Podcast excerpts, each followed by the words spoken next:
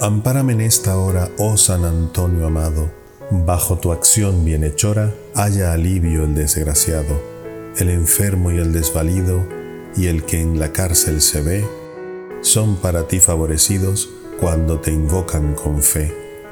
Yo con toda confianza te invoco en esta ocasión y vivo con la esperanza de obtener tu protección. Amén.